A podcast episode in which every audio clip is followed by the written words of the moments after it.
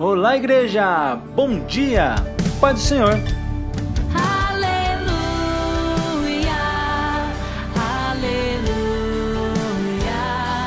aleluia, aleluia, aleluia.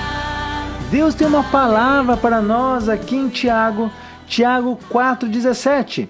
Lembre-se de que é pecado saber o que devem fazer e não fazê-lo.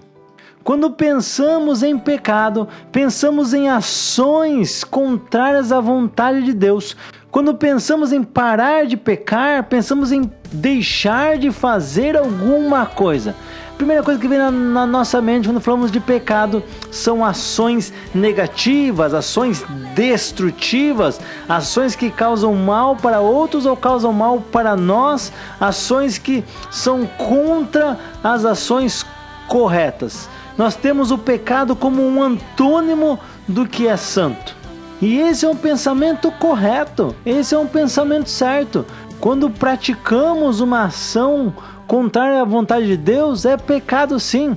Mas aqui em Tiago nos dá uma visão um pouco mais ampla, um pouco maior, nos alertando de que o pecado também é não fazer. Pecado também é quando nós deixamos de fazer o que nós deveríamos fazer. Aqui Tiago nos alerta para uma realidade de que o pecado também é desagradar a Deus. Desagradamos a Deus fazendo o que é errado, mas também não fazendo o que é certo.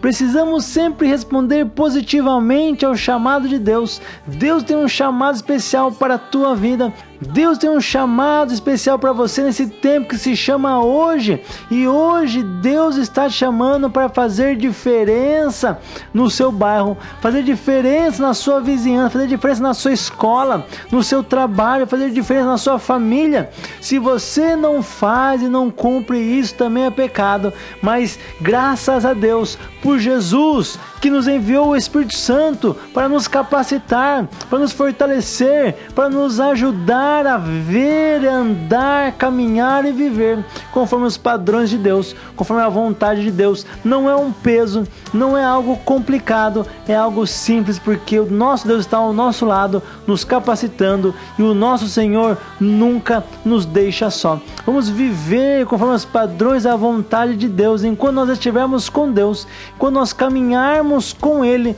e dependemos do Espírito Santo, então nós sempre teremos sabedoria para deixar de fazer aquilo que é errado e fazer aquilo que é certo.